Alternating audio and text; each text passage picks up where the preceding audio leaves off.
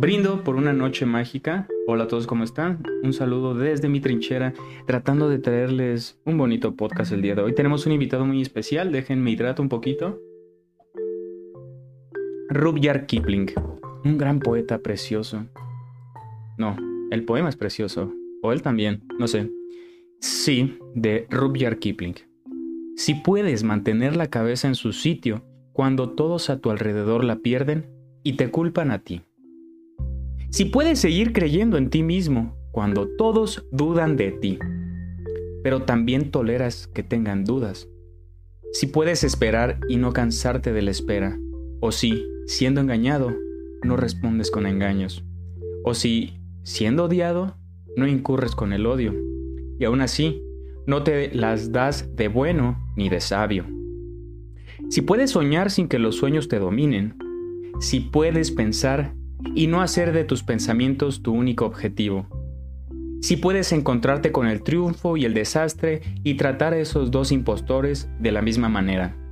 Si puedes soportar oír la verdad que has dicho, tergiversada por villanos para engañar a los necios, o ver cómo se destruye todo aquello por lo que has dado la vida, y remangarte para reconstruirlo con herramientas desgastadas, si puedes apilar todas tus ganancias y arriesgarte a una sola jugada y perder y empezar de nuevo desde el principio y nunca decir ni una palabra sobre tu pérdida.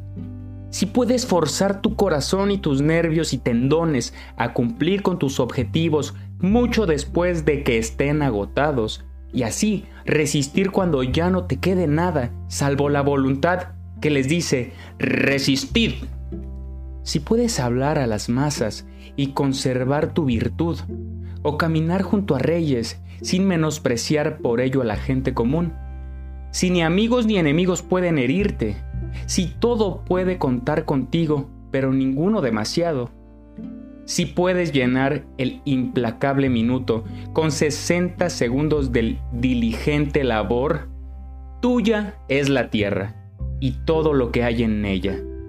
Y lo que es más, será su nombre, hijo mío. ¿Puedes lograrlo?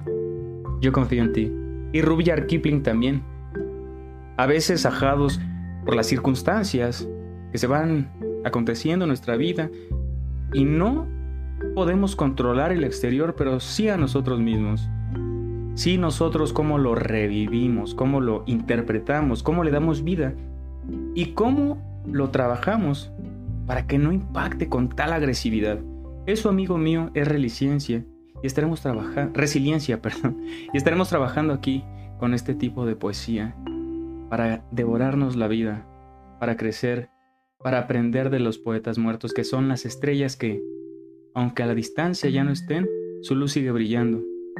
Espero que te sirva, toma lo más necesario, pertinente o oportuno que a ti convenga que nosotros nos vemos en un próximo episodio de Resonancias de la Conciencia. Sígueme en Instagram como arroba nuwandatagore y no te olvides de suscribirte a mi canal de YouTube Resonancias de la Conciencia Podcast, que ahí estaré subiendo el video, en Spotify el audio y en TikTok los clips. Te mando un beso, un abrazo con mucho amor y con mucho afecto, porque lo mereces. Sé lo mucho que te has esforzado. Venga de ahí, vamos a seguir creciendo. Ímpetu, sé implacable.